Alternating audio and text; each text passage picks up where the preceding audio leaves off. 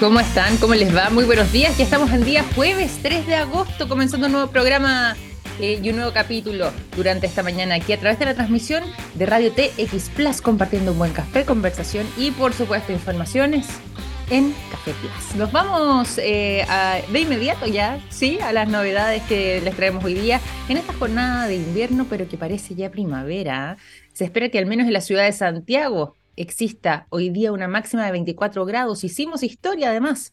No sé si mm, habrán enterado lo que estuvo pasando también en algunas zonas precordilleranas donde en pleno invierno la temperatura, cercana además ahí a, la ciudad de Ovalle, alcanzó los 38 grados. No se había tenido registro de una temperatura tan elevada durante un periodo de invierno. Imagínense ustedes lo que está sucediendo. Y estamos, como decíamos antes, en pleno, pleno eh, época donde supuestamente deberíamos estar con frío, con agua, ojalá con nieve en algunos lugares, pero no. En eh, Copiapó, por ejemplo, 37,3 grados. Esto en pleno agosto, la última vez que se había visto eh, había sido ya en el año 1951, una situación así, e incluso en Vicuña se alcanzaron los 37 grados. Hicimos además eh, noticia a nivel mundial por este tema precisamente porque se está hablando muy fuertemente de lo que está sucediendo en materia de cambio climático. Y bueno, claramente estas altas temperaturas acá en nuestro país nos sorprenden porque no es el periodo, nos hace pensar de qué irá a pasar para el verano. Eh, resulta increíble que tengamos 38.9 grados Celsius, quiero precisar el punto 9, casi 39 grados, prácticamente 39 grados en eh, la zona cordillerana, pero de todas maneras es muy, muy diferente al escenario que estamos acostumbrados en invierno. Y por supuesto, esta tendencia tan fuerte que nos ha estado impactando, que esta ola de calor totalmente inesperada para este periodo, eh, nos hace asustarnos un poco ¿eh? respecto a las temperaturas que vamos a tener que sortear de ahora en adelante en los veranos y bueno, por supuesto además también en invierno, porque esto podría llegar incluso a poner en peligro nuestras reservas de agua debido al calor, a que no haya nieve o a que la nieve que exista se derrita y eh, nos perjudique de esta manera para el resto del año, como decíamos antes, en nuestras reservas de agua. Además de eso, eh, la NASA publicó recientemente durante mm, las horas recién pasadas, una fotografía, una imagen que es lo más desoladora que se puedan imaginar. Es la capa de hielo que cubre eh, prácticamente todo el territorio de Groenlandia y que eh, hacía una comparación. Todo el avance que ha estado teniendo el calentamiento global ha hecho que, por supuesto, esta capa de hielo se disminuya. Justamente esta fotografía la sacaron en el que fue el mes más caluroso de la historia de nuestro planeta. ¿Cuándo fue? Bueno, el mes pasado, ¿se acuerdan ustedes? Vamos a ver qué pasa con el mes de agosto, ¿ah? si sigue esta tendencia. Pero se hizo una comparación de cómo era la capa eh, de hielo de Groenlandia en el mes de agosto le hicieron dos fotografías en realidad, una el 14 y otra el 24, y compararon también con años anteriores. Y esto nos pone en una situación de alerta porque este derretimiento ha estado muy por sobre el promedio, al menos durante gran parte de la temporada. Si se hacía la comparación entre la fotografía del 14 de julio hasta la del 14, o sea, perdón, 14 de junio hasta la del 14 de julio, en un rango de un mes y 10 días, se detectó que hubo un derretimiento de 800 mil kilómetros cuadrados Fíjense ustedes la extensión. Hasta el 50% de la superficie de la capa de hielo de Groenlandia se estima que fue eh, esa cantidad. Impresionante esta fotografía, la pueden ver, que hace este contraste, un antes y un después, pero no un antes y un después con años de diferencia, porque ahí sería aún más compleja la situación y ahí estaríamos, yo creo que aún más devastados, sino que con un mes y diez días de diferencia cuando se habla de ebullición de nuestro planeta, bueno, este tipo de cosas hace que, lo veamos de esa manera y que pensemos que realmente esto ya va a empezar a avanzar de manera más veloz de la que nos gustaría. Nos vamos a ir también a otras informaciones eh, de esta jornada y queremos irnos rápidamente a em, un descubrimiento bien impresionante que se hizo en Perú, que está dando la vuelta al mundo, porque se encontraron los restos del que habría sido el animal más grande que ha pasado durante toda nuestra historia por nuestro planeta. Así es, se estima que es, bueno, un animal acuático, quiero aclarar de inmediato, pero que su peso era de 340 toneladas, imagínense ustedes. Cada vértebra eh, tenía eh, un peso importante que en total ocupaban 100 pesos, eh, o sea, 100 pesos, perdón, 100 kilos de peso cada una de ellas.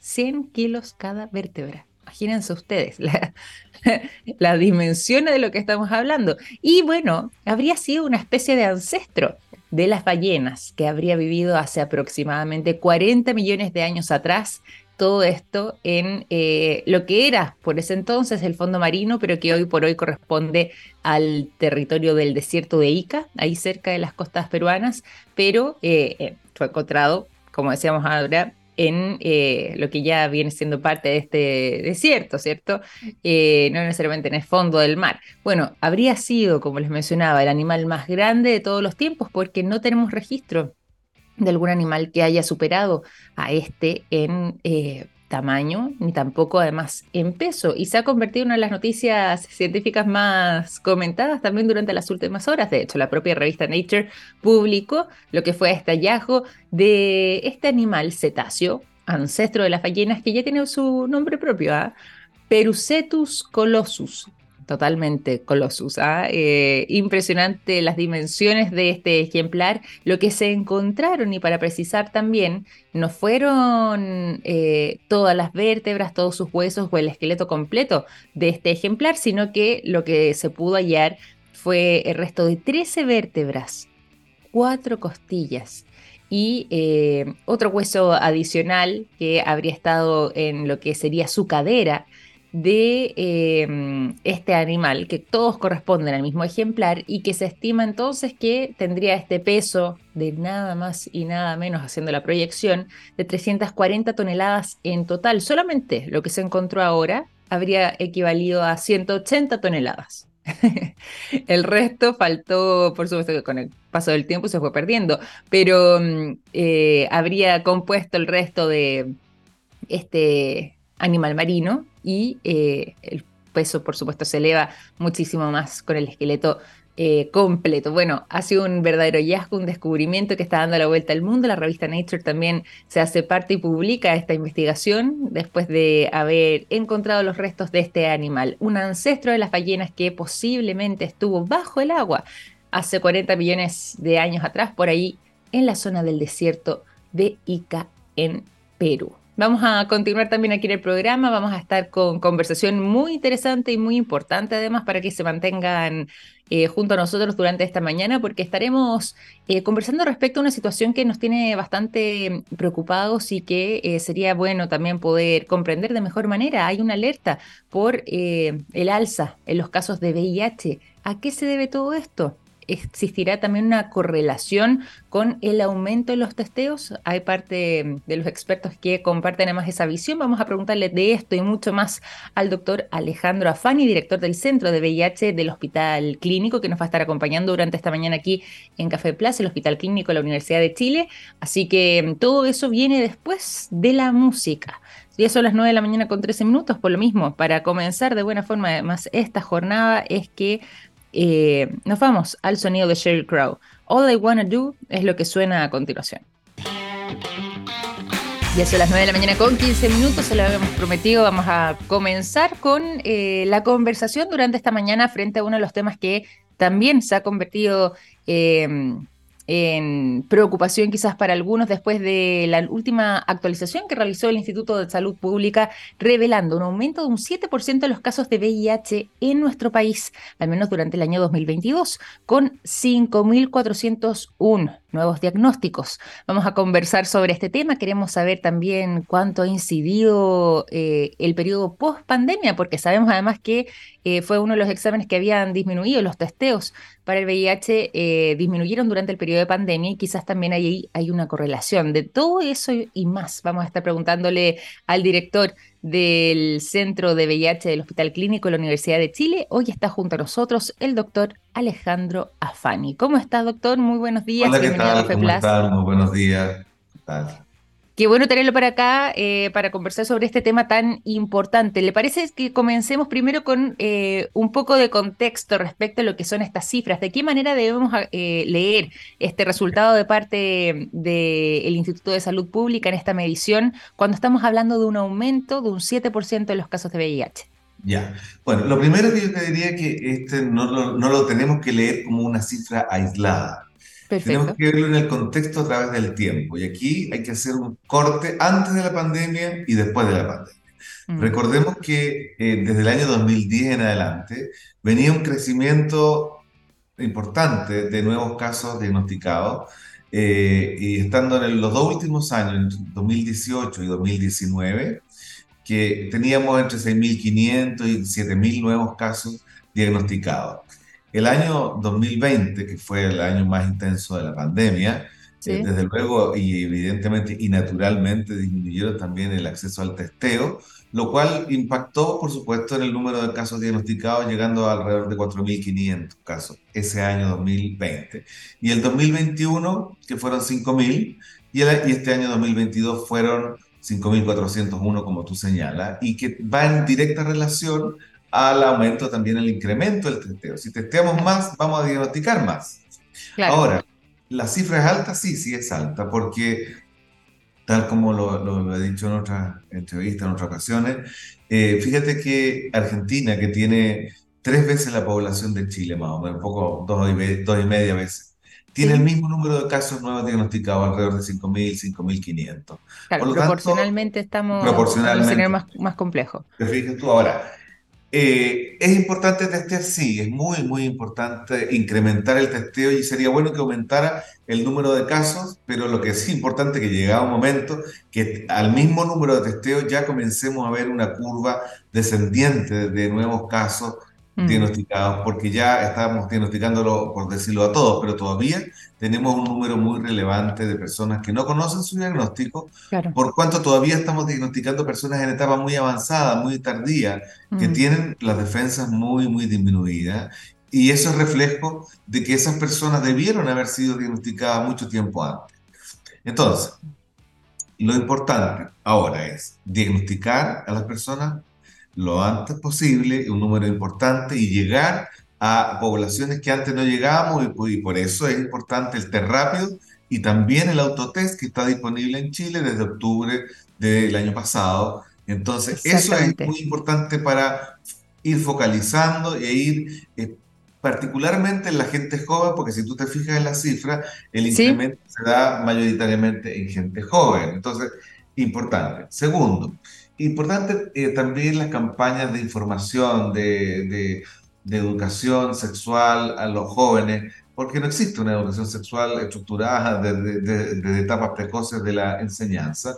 Así que eso es muy importante. También es importante eh, el, el, acceso al, eh, a la información del uso adecuado del condón, tanto masculino como mm. femenino, que también hoy día en encuestas nuestras y, en múltiples ocasiones, los jóvenes hoy día, particularmente hablando los, los más jóvenes, utilizan el preservativo más que nada para prevenir el embarazo que para prevenir enfermedades de transmisión sexual.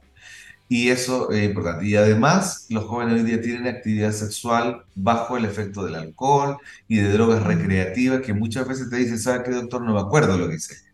Entonces se juntan muchas cosas que inciden en que ocurra lo que está ocurriendo y el reflejo de eso es que también las otras enfermedades de transmisión sexual, como la sífilis, han ido aumentando de manera muy, muy importante también en nuestro mm. país. Entonces, diagnosticar, ponerlos rápidamente en tratamiento.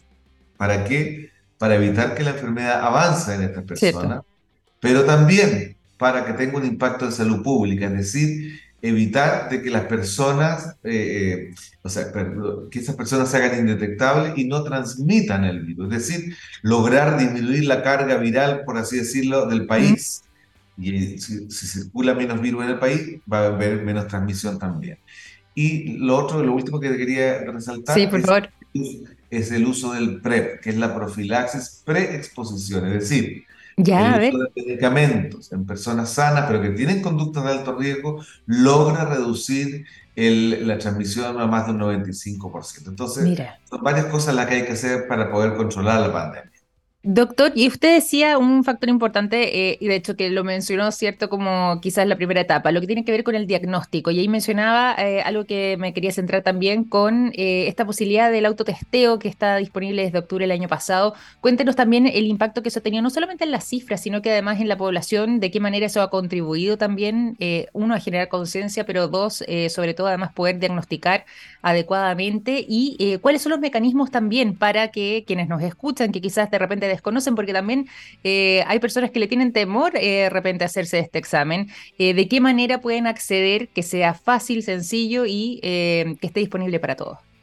Claro, muy poco impacto ha tenido todavía, porque, bueno, lleva poco tiempo, es cierto, pero se requiere que haya más información. Lo mismo ocurrió con el PREP, que también uno esperaría que hubiera muchas más personas en el PREP, pero a veces por falta de información, de difusión, no acceden las personas a, los centros donde están disponibles el PrEP y en este caso eh, el, ¿cómo se llama? El autotest está también disponible en la farmacia a un precio bastante eh, razonable, entiendo.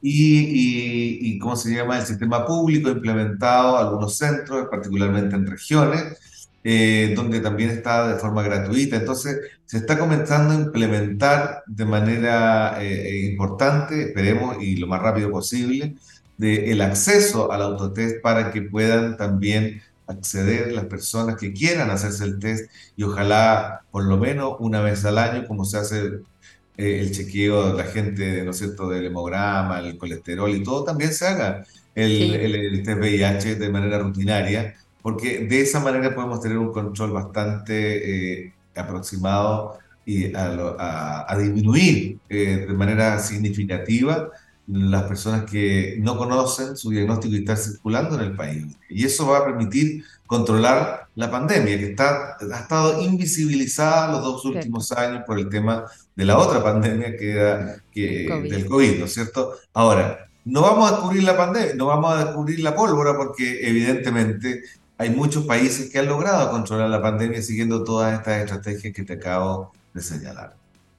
Doctor, y también para reforzar el mensaje, eh, usted mencionaba también ciertos grupos o ciertas poblaciones donde eh, se ha encontrado, sobre todo además de la gente joven, un aumento también en las cifras de VIH, eh, pero esto es transversal, ¿cierto? Y de alguna forma u otra la educación también se hace eh, indispensable, no solamente eh, llegar quizás cuando uno tiene alguna sospecha o se ha enterado quizás que eh, podría estar bajo esa situación para recién hacer el examen, sino que de manera rutinaria. ¿Qué otro tipo de medidas se pueden tomar también? y aquí va el tema un poco de la educación para que podamos, por ejemplo, nosotros como Argentina, tener una proporción bastante menor respecto a la cantidad de habitantes que tenemos y poder disminuir finalmente este tipo de cifras.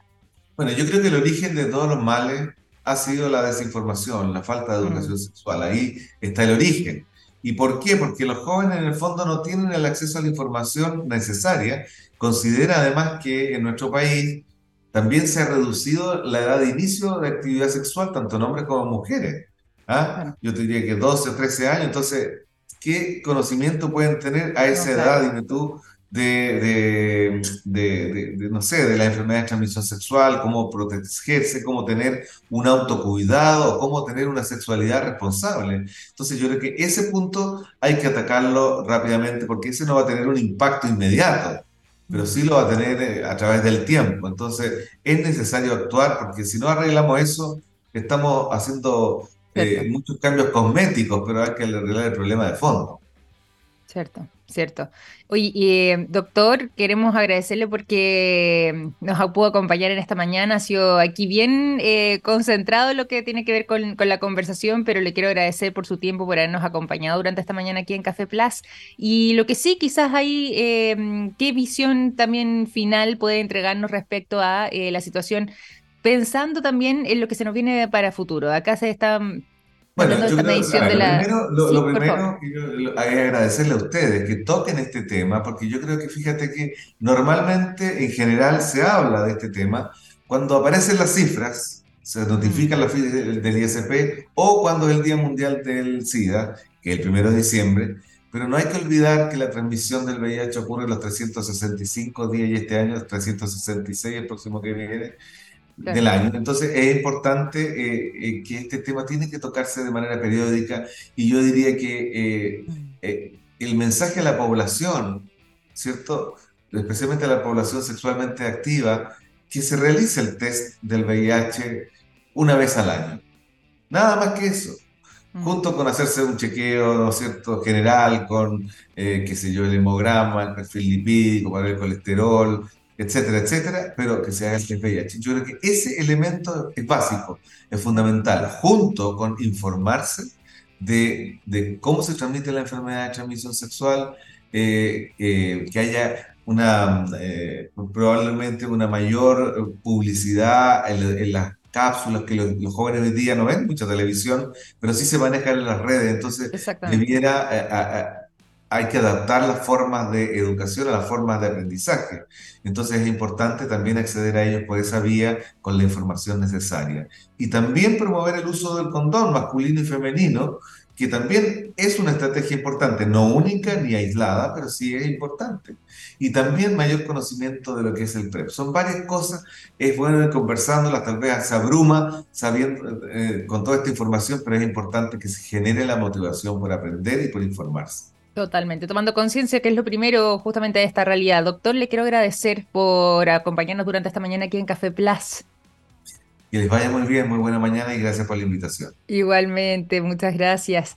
Doctor Alejandro Afani, director del Centro de VIH del Hospital Clínico de la Universidad de Chile, que nos estuvo acompañando durante esta mañana aquí en Café Plus, cuando estamos conversando entonces sobre este aumento de un 7% de los casos de VIH en nuestro país, al menos durante el año 2022, con 5.401 nuevos diagnósticos. Ahí el llamado importante además que nos hace el doctor y sobre todo también a... Eh, a testearse. Importantísimo poder contar con el diagnóstico si se pueden prevenir también y eh, de todas maneras contar con la información a tiempo. Nos vamos rápidamente también durante esta mañana a la música cuando son las 9 con 29. Seguimos aquí en Café Plus con el sonido de Collective Soul. Shine es lo que suena a continuación. Ya son las 9 de la mañana con 34 minutos. Seguimos aquí en Café Plus. Nos vamos a la información y también a contarles a todos ustedes lo siguiente. Los productos de yodo de SQM están en tomografías con medios de contraste que sirven para diagnosticar el cáncer. Gracias a eso, millones de personas inician tratamientos oportunos. Los productos de SQM ayudan a mejorar nuestra calidad de vida y toda la información está disponible en su sitio web sqm.com. Conversábamos recién con el doctor Afani respecto, eh, bueno, al incremento de los casos diagnosticados de VIH en nuestro país, esta alza de un 7% con 5.401 casos. Y bueno, también hay novedades que provienen del mundo de la ciencia respecto al VIH y que también han sido publicados por la revista Nature que hace eco de esta noticia. Se descubrió una variante genética que podría favorecer la progresión más lenta de la infección por VIH. Esto según una investigación que estuvo centrándose en el genoma de 3.879 personas de ascendencia africana y que además conviven con el virus. Bueno, esta investigación logró mm, determinar que podría existir esta identificación de esta nueva variante genética que podría ralentizar la progresión, ¿cierto?, de la infección y que eh, fue realizada eh, por el Instituto de Investigación de SIDA IRSI Caixa de eh, España, impulsado además de manera conjunta con una fundación local y también por el Departamento de Salud de la Generalitat de Cataluña. Bueno, esta investigación se ha centrado en lo que tiene que ver con em, el gen CHD1L, que estaría situado en el cromosoma 1 y que parecería afectar principalmente lo que son los macrófagos, que serían las células claves para poder em, determinar eh, la fortaleza del sistema inmunitario y de esta forma mantenerlo em, cerca de lo que es la persistencia del VIH, según han estado revelando estos investigadores a través de un comunicado. Y bueno, eh, esto también lo recoge, como decíamos recién, la revista Nature, que eh, difunde esta información que además eh, fue realizada con estos estudios a este grupo de 3.879 personas de ascendencia africana que convivirían con el virus Sobre todo además teniendo esta variante aquí como eh, parte del análisis bien interesante, porque hasta ahora los estudios precedentes realizados mayoritariamente alrededor del mundo con personas caucásicas no arrojaban este resultado y esta modificación genética, por lo mismo, no se había podido detectar. Ahí está lo importante de este enfoque que le dieron desde mm, España en lo que tenía que ver con eh, esta investigación, poder entender cuál es el rol de este gen en la infección del VIH. El rol del gen CHD1L podría ser determinante y permitir darle además un potencial al gen mismo eh, como eh, una diana terapéutica, por ejemplo. Sería interesante poder explorarlo. Falta para eso porque recién acabamos de dar con este hallazgo y este descubrimiento realizado por estos investigadores de Cataluña. Pero lo que sí sabemos es que el progreso de la infección por VIH vendría variando en cada persona y que eso podría estar determinado por distintos tipos de factores, algunos relacionados con el virus, otros relacionados también con el entorno y por supuesto además, como decíamos recién, con la genética. Por eso es que esto se ha vuelto revelador y que mm, según explica además uno de los investigadores, habría personas que, pese a vivir con la infección activa del VIH, la cantidad de virus que tienen en la sangre estaría muy debajo de su umbral estándar detectado en el resto de las personas que sufren la infección. Y esto podría explicarse justamente por el rol que tendría este gen, el gen CHD1L, que está haciendo noticias después de este importante hallazgo gen que además, vuelvo a reiterar, se encuentra situado en el cromosoma 1 y que afectaría esencialmente a los macrófagos, pudiendo determinar de esta forma entonces que eh, se podría ralentizar la progresión de la infección por VIH. Se abre aquí un nuevo campo de investigación a raíz de este trabajo y que podría por supuesto, además, ser muy, muy significativo a la hora de pensar en nuevos tratamientos. Son las 9.39, vamos a revisar también otras informaciones provenientes de, en este caso, de más allá de nuestras fronteras terrestres, porque nos vamos a ir rápidamente a información que logró eh, identificar un grupo de investigadores encabezados además por chilenos que lograron descubrir una nueva forma de teleportación de la luz. Así es, ya estamos haciendo noticia precisamente porque eh, un grupo de científicos internacionales, pero que fueron liderados por los investigadores de la Facultad de Ciencias Físicas y Matemáticas de la Universidad de Chile, sumado además al Instituto Milenio para la Investigación en Óptica, MIRO, como lo conocemos por su sigla, comprobaron que sí podría ser posible una nueva manera de teleportación de la luz. Todo esto siempre eh, recordando que la teleportación de la luz sería el método utilizado para transmitir información y transmitir datos por medio de señales de luz, que generalmente además se aplica en técnicas de comunicación óptica. Por ejemplo, cuando estamos hablando de esto y lo conversamos alguna vez eh, con algún invitado en el pasado que nos veía mm, acompañado desde el Instituto Milenio para la Investigación de Óptica, que nos decía que eh, justamente este tipo de tecnología se utiliza, por ejemplo, en eh, lo que tiene que ver con los enlaces inalámbricos, en la fibra óptica, y este desarrollo se logra a través de la teleportación de la luz. Bueno, a grandes rasgos, la teleportación de la luz tiene este impacto en nuestro día a día, pero, según pudieron determinar a través de esta investigación, además de todo esto, se podría enviar información a distancia eh, y a raíz de este hallazgo se podría hacer de manera más estable y más fiable, usando sistemas protegidos naturalmente gracias a sus propiedades topológicas, las que consisten en que ciertos sistemas y materiales se vuelvan robustos e imperturbables. Así lo declaraban a través de un comunicado desde la Universidad de Chile después de este importante hallazgo, este importante trabajo que, si bien eh, lo compone un equipo internacional, ha sido liderado por eh, expertos y científicos chilenos que han estado trabajando en todo esto y que, bueno, seguramente también va a seguir dando mucho que hablar y posicionando nuevamente a nuestro país en lo más alto de este tipo de investigaciones y eh, dando ahí también eh, cátedra respecto a la capacidad de observación y, por supuesto, el trabajo de las facultades de ciencias de Físicas y Matemáticas, en este caso la Universidad de Chile, y por supuesto Miro, el Instituto Milenio para la Investigación en Óptica. 9 con 42, vamos a continuar aquí en el programa con más informaciones, pero antes pasamos a la música. Los quiero dejar con el sonido de Shank Anansi. Week es lo que suena a continuación de la mañana con 45 minutos, momento de contarles a todos ustedes que nos acompañan aquí en Café Plus lo siguiente. Hay productos que nos han acompañado toda la vida, como el yodo, presente en el área de la salud, el nitrato de potasio en la industria de la alimentación, las sales solares en energías limpias y el litio en la electromovilidad. Los productos de SQM ayudan a mejorar nuestra calidad de vida y toda la información está disponible en su sitio web sqm.com. Hay buenas noticias que, eh, ya que hemos estado hablando tanto del espacio últimamente y sobre todo de este nuevo auge que hay, digo, en términos de carrera espacial, ¿ah? ya cada vez van sumándose nuevos actores más interesados y con metas cada vez más ambiciosas. Bueno, hay novedades que eh, podrían generar un alivio a la comunidad internacional respecto a la posibilidad de construir una nueva estación. Así es, de construir Starlab.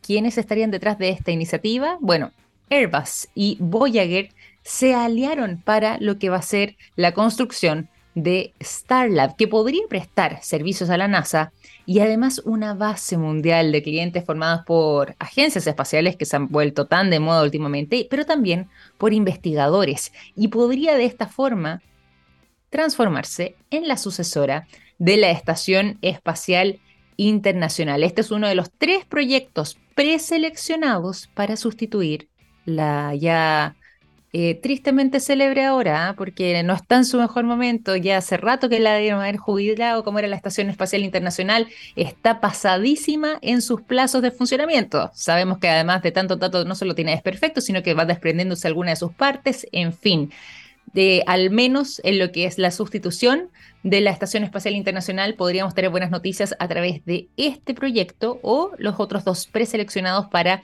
eh, poder llevarlos a cabo luego de que eh, mantuviéramos por tanto tiempo, ¿cierto?, la Estación Espacial Internacional que está en funcionamiento desde finales del año 1998 y que, claro, en su momento contribuyó muchísimo, todavía lo hace, ¿ah?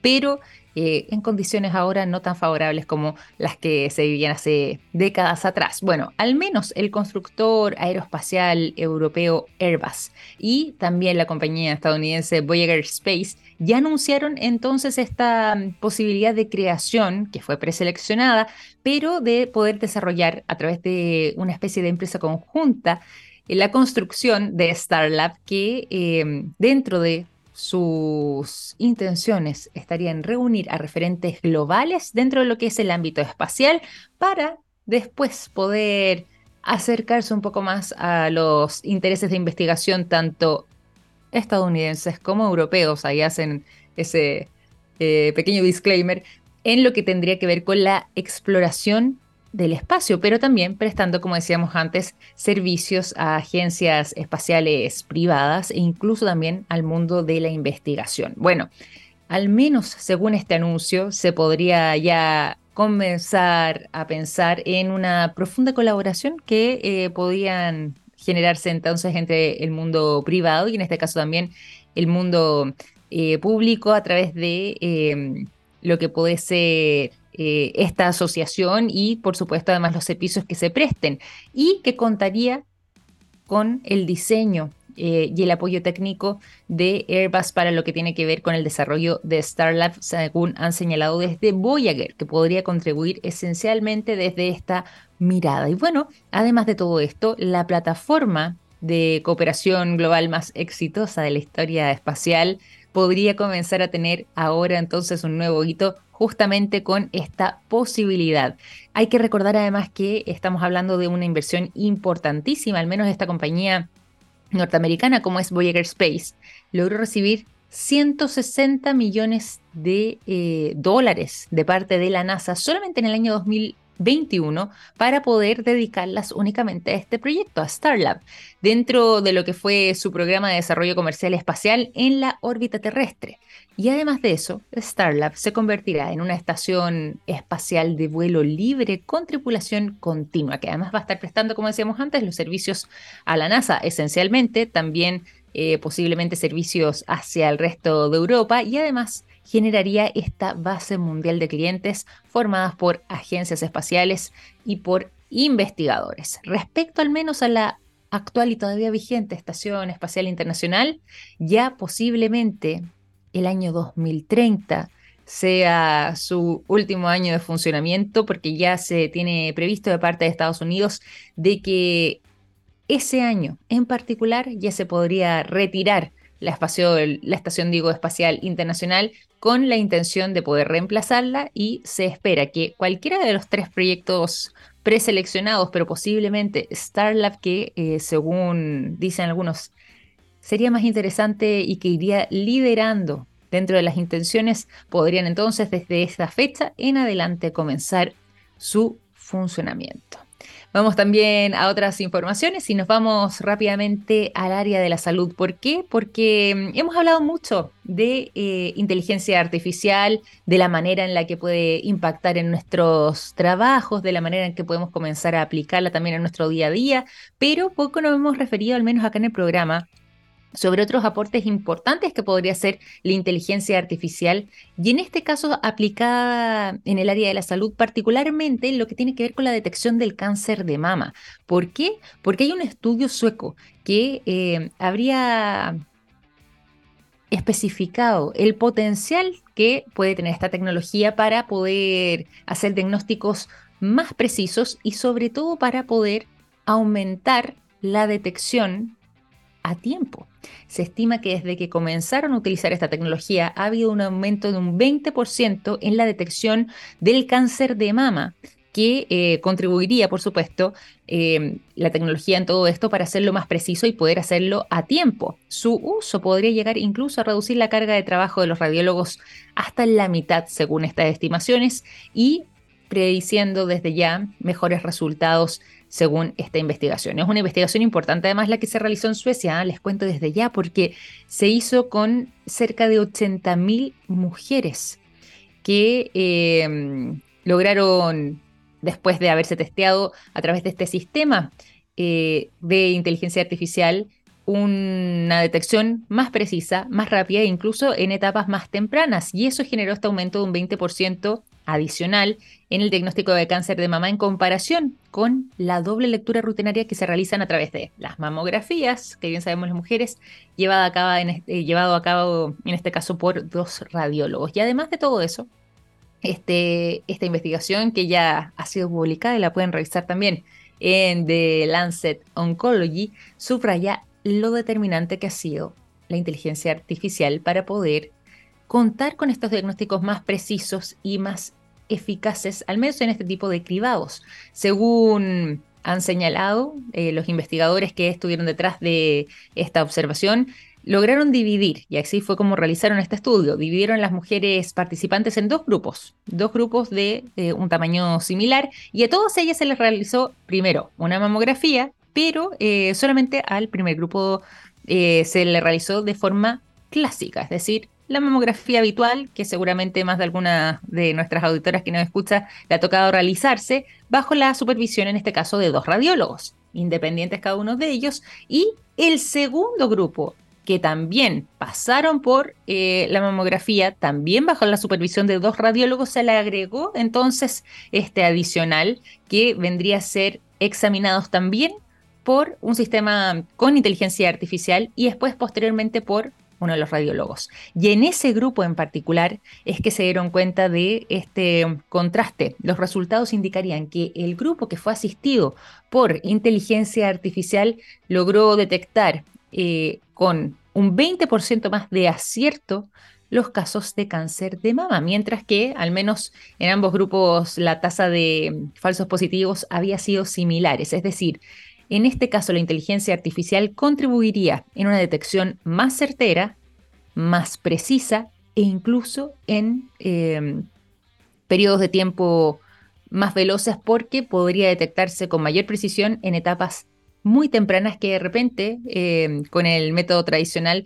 podrían quedar fuera. Así que hay buenas noticias que, como decíamos antes, ya pueden estar eh, disponibles para, próximamente además eh, también en nuestro país, pero para la población a nivel global, al menos en Suecia ya se está aplicando de esta manera y mm, posiblemente se espera que en el resto del mundo también vaya aumentando el uso de esta tecnología para poder de esta manera contribuir en la salud de las mujeres a través de la detección del cáncer de mama. Todos los detalles de esta investigación lo encuentran en The Lancet Oncology. Y ya son las 9.55. Se nos ha pasado muy rápido la mañana con varios temas de conversación. Y bueno, los quiero dejar invitados en esta jornada también a seguir en sintonía, porque, como ustedes bien saben, los días jueves llega la ciencia del futuro a las 10 en punto junto a Daniel Silva. Nosotros nos reencontramos mañana a las 10, a las 9 de la mañana, digo, con un nuevo café, nueva conversación y, por supuesto, más música aquí en Café Plaza. Un gran abrazo, que esté muy bien. Esta mañana. Chao, chao.